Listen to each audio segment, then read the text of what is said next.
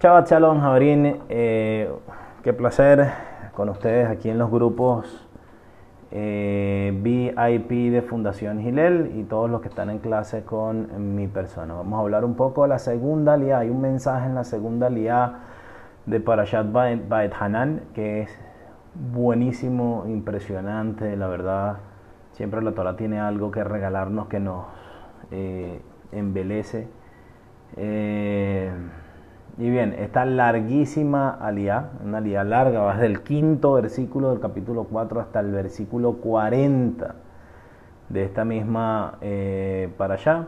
Son 35 versículos y una alía, la verdad, larga, pero con un contenido muy profundo, hermosamente cíclica. Ya vamos a ver a qué me refiero con hermosamente, hermosísimamente cíclica. ¿okay?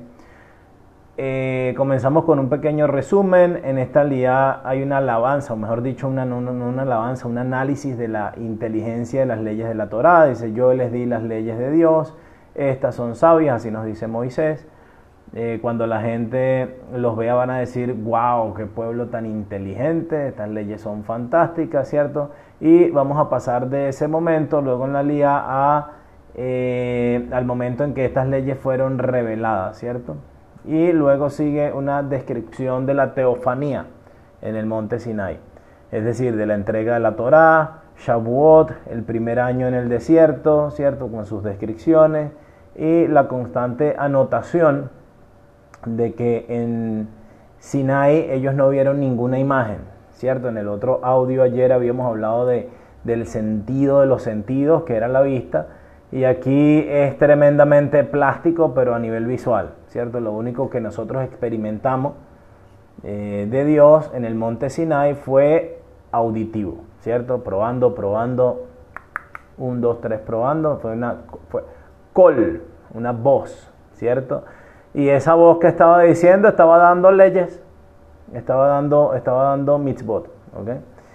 Volviendo, luego volvemos al tema de las leyes, pero no vimos ninguna manifestación visual de Dios. Porque habíamos empezado con leyes, luego pasamos a, la teofanía, luego volvemos a las leyes y nos dice que no vimos ninguna manifestación visual de Dios. O sea, todo lo que eh, contuvimos, lo que recibimos de Dios fue auditivo, fue mental. Pasando entonces de esa, de esa ausencia de imagen en el monte Sinaí a luego una prohibición sobre la idolatría. ¿Cierto? Eh, y, pues dado que, no vieron imágenes de Dios cuando experimentaron a Dios, no hagan imágenes de Dios, eh, no hay ninguna imagen, eso es lo que nos trata de decir la Torah, y no hay imagen que pueda capturar a Dios, ni las estrellas, ni el sol, ni los planetas, ni las galaxias, ni los universos, ¿cierto? Y hoy hablando de incluso los metaversos, nada sobre el mundo material puede eh, de manera concreta y correcta representar la figura de Dios. Dios es infinito y todo lo que existe en la materia es finito. Y tiene un principio y tiene un fin. Eh, y es importante que, entendamos eso. Todo lo que tiene un principio tiene un final, excepto Dios. Y ese Dios, por ser infinito, no tiene figura. Y luego eh, viene lo que es posiblemente uno de los pasajes más deprimentes en la Torah, aunque ya vamos a evaluar si es verdaderamente deprimente, pero dice, eventualmente, nos dice la Torah, cuando ustedes lleguen a la tierra van a caer en idolatría, van a hacer idolatría y luego van a ser castigados por esa idolatría y van a ser expulsados. Y dentro de esa expulsión, o sea, van a ir al exilio y van a clamar desesperados otra vez a Dios y van a acordarse de las grandes cosas que hizo Dios por ustedes, comenzando luego, o sea, nos recuerda la salida de Egipto, la revelación del Sinai, y eso los va a traer de vuelta a las leyes. O sea, eso los va a hacer hacer Teshua, acordarse de mí. ¿Ok? Comenzamos con las leyes, pasamos a teofanía, volvemos a las leyes, volvemos a, a, eh, irnos de la tierra, ¿cierto? Volvemos al exilio y volvemos de nuevo a acordarnos de Dios y terminamos en las leyes otra vez. O sea, pasamos por todo, teofanía, idolatría, teshuva, de nuevo, de nuevo la idolatría, de nuevo teshuva, o sea, y luego volvemos a la tierra. Entonces es hermosamente cíclica, ¿ok? Y quiero concentrarme, Javerín, en la mitad del discurso que nos da la Torah en esta lía, el versículo 25 al 30, ¿ok? En esta cuestión que aparentemente parece negativa. ¿Por qué? Porque es un lenguaje que suena bastante fatalista, ¿ok? Eh, eh cierto, dice que esto, o sea, nos está diciendo lo que va a pasar la Torah y parece que esto estuviera preordenado, o sea, parece que esto estuviera planificado ya. Porque Dios nos dice, cuando tus hijos y los hijos de tus hijos ya estén largo tiempo en la tierra, ustedes se van a perder, ¿cierto? Como decimos en venezolano, eh, mire, ustedes se, van a caer, van a ir para el carrizo. Y van a ser imagen de todo, es decir, no solo de las estrellas, sino que van a ser estatuas, imágenes y hasta los palos de escoba les van a rezar. Y harán lo malo a los ojos de Dios para enfurecerlo. O sea, no es que vamos a hacer lo malo a los ojos de Dios de manera involuntaria o por ignorancia, no, o sea, con premeditación y alevosía, así nos dice la Torah. Y ahora uno podría decir, bueno, pero Dios está previendo el futuro. Pero, Javerín, esto iría en contra de una de la principal ley teológica que abarca la Torah dentro de su primera página, ¿cierto? Que es el libre albedrío. El ser humano es libre, ¿ok? Es la idea central de la teología judía. O sea, sin esto no existe absolutamente nada más, el libre albedrío. Entonces, ¿cómo podemos reinterpretar este versículo? O sea, ¿cómo podemos reinterpretar que Dios ya sabía lo que iba a pasar antes que pasara y aún así permite el libre albedrío? Mi lectura, Javerín Bejaverot, aquí en esta, en esta Torah, eh, es que aquí Dios está siendo tremendamente honesto en el sentido que Javerín, toda institución humana, como les dije hace un momento, tiene un comienzo, o sea, así sea la Torah, así sea lo que sea, así sea divinamente sancionada, ¿cierto? O no sea divinamente sancionada, todo es temporal. Los imperios tienen un comienzo, tienen su apogeo, tienen su descenso y su destrucción. Las naciones tienen un ejemplo, un apogeo un descenso y una destrucción, ¿cierto? El ejemplo más reciente que nosotros podemos palpar históricamente hablando es el comunismo, comenzó, casi se apodera del mundo, decayó y hoy en día básicamente está, está eh, a pesar de que hay muchos países que practican la izquierda, el comunismo es una idea abandonada, eh, y la Torah es consciente Dios está siendo consciente de que esta intensidad, de que esta lealtad del pueblo de Israel a la Torah no va a durar para siempre, como todo. ¿Cierto? Que eventualmente los seres humanos por cuestiones psicológicas, culturales, o sea, la necesidad de intermediarios que a veces desarrollan los seres humanos, sobre todo a través de ciertas dogmas y, estas cuestiones New Age que han salido a veces. Eh, ¿Cierto? O sea, la distancia que nosotros tenemos a la experiencia del Sinai, al momento sinaítico, a la, teofanía de la revelación de la Torah, cuando ya no haya gente viva que recuerde estos momentos, cuando los padres dejen de enseñarle la Torah a sus hijos y a sus hijas, vamos a llegar a una situación donde inevitablemente eso que hemos construido se va a desaparecer. ¿Por qué? Porque toda institución humana es frágil todo es finito dentro del mundo material. Y eso es lo que nos está diciendo la Torah. ¿Y cuál es el castigo? Dice la Torah, pon como testigo el cielo y la tierra, que rápidamente saldrán de la tierra al exilio y no pasarán largo tiempo sobre ella, porque rápidamente después de haberse caído la sociedad, ustedes serán eliminados y Dios los esparcirá entre las naciones y permanecerán en pocos números como minoría entre las naciones entre las cuales Dios los ha dispersado. O sea, brutal. O sea, se ha dicho de paso, Javerín, esta es la lectura de la Torah para Tisha B'Av, el, ayuno que tuvimos hace poco. Es el, domingo pasado. Es el comienzo del exilio y esta es la Torah del exilio. Entonces, como castigo del incumplimiento de las leyes, que viene del incumplimiento de las leyes, viene el exilio. Y para mí este es el versículo más fascinante el versículo 28. Y dice, y allá serviréis a ídolos hechos con las manos o por las manos del hombre de piedra y de madera, que no ven, que no escuchan, que no comen, que no huelen.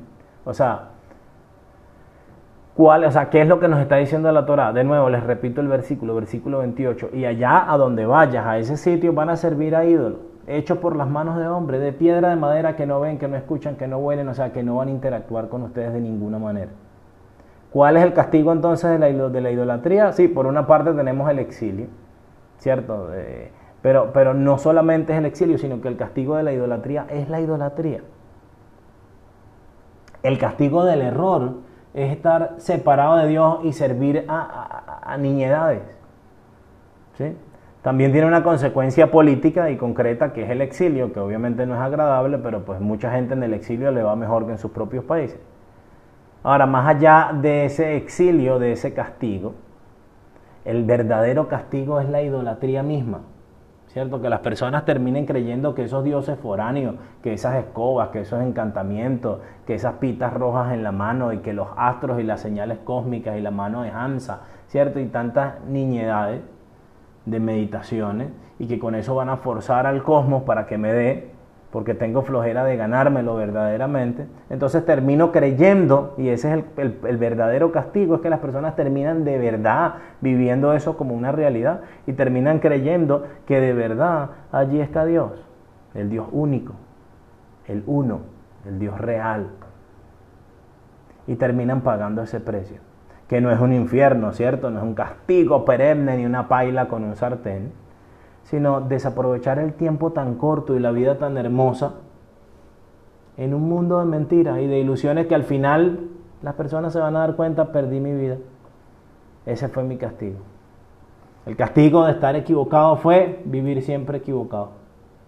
Pero de la misma manera que la Torah es consciente de que toda institución eh, eh, eventualmente tiende a desaparecer, viene luego allí la esperanza. Y dice, desde allí cuando la gente llegue a ese punto de encontrarse sirviendo a dioses foráneos y de piedra y de, manera, de madera que no comen, que no huelen, que no, que no interactúan, en ese momento se van a despertar, no todos, pues lamentablemente no todos se despiertan, pero se van a, van a decir que, van a decir, oye, wow, ¿qué estamos haciendo? Esto, lo que estoy haciendo es innatural. O sea, esto es estúpido, ¿qué estoy haciendo? Y desde allí, cuando la gente se dé ese lamparazo, desde allí, dice la Torah, buscaréis a Hashem vuestro Dios y lo encontraréis, porque en ese momento lo buscaréis con todo tu corazón y con todo tu espíritu. Palabras familiares, ¿cierto? Eh, eh, eh, Upol le babeja, nafsheja. ¿Cierto? Palabras de, de cómo debemos amar y servir a Dios, que son las palabras del Shema. Y recuerden, aquí estamos hablando del exilio donde no tenemos nada. ¿Qué es lo único que nos queda aquí? Beahapta, ¿cierto? Lo amarás con tu corazón, con nuestro corazón. Uphol le babeja, con todo tu corazón. Uphol me odeja, con toda tu fuerza. Uphol napsheja, con todo tu aliento aquellos que hayan visto las clases de tefilá conmigo no se sentirán eh, diferentes a esta enseñanza. O sea, bellísima la Torah. O sea, la Torah esta semana a nivel literario nos ofrece una belleza total, una enseñanza bellísima. Y desde allí buscaremos a Dios y lo encontraremos y entonces nos acordaremos de cómo Dios nos sacó de Egipto y de cómo Dios nos entregó la Torah y eso nos acercará a cumplir las leyes. Lo hermoso del judaísmo es que es un pacto eterno, Jabrín, es un Brit Olam. Las otras civilizaciones han subido, han caído, se han transformado en algo completamente diferente, pero el pacto de Israel, con sus puntos bajos, muchísimo, y algunos puntos altos, pero tiene esta circularidad, ¿cierto? Lo más hermoso de esta alianza es que el castigo del error es el mismo error. Lo peor lo de la idolatría no es que Dios anda buscando a los que sacrifican palomas y a los que y a los que hacen hechicería y a los que hacen amarres y a los que están rezándole a, los planetas y a los que están eh, vueltos locos buscando las letras de la meditación para tomar control sobre la galaxia. Lo peor de la idolatría no, no es que Dios te anda buscando. Lo peor de la idolatría es que crees que eso es verdad. Lo peor de la idolatría es ser idólatra. Así como decía el gran filósofo, lo peor de la tontería es ser tonto. Y ese es suficiente castigo y siempre sentir que falta algo más, un sacrificio más, una meditación más. Y nunca van a estar, nunca se consigue una felicidad, una plenitud totalmente, ¿cierto? Haber caído tan bajo hasta creer verdaderamente que ese cuadro, que ese pedazo de aluminio o que ese pedazo de madera tiene poderes, ¿cierto? Que esa letra gráfica inventada por el hombre tiene fuerza y tiene poder sobre Dios. Ese es el castigo. Que tengamos el mérito, en esta semana de volver a Dios. Que Dios nos recibe siempre. ¿Cierto? Aquí escondida está en esta para allá la, la perla del optimismo. Cuando llegamos al fondo, cuando vemos que estamos muy abajo, eso nos va a llevar a subir otra vez. Eso nos va a llevar a una oportunidad, a una nueva luz, a un nuevo encuentro y a restituir nuestra relación con Dios. Muchos deseos de bendiciones, Abrín. Shabbat Shalom.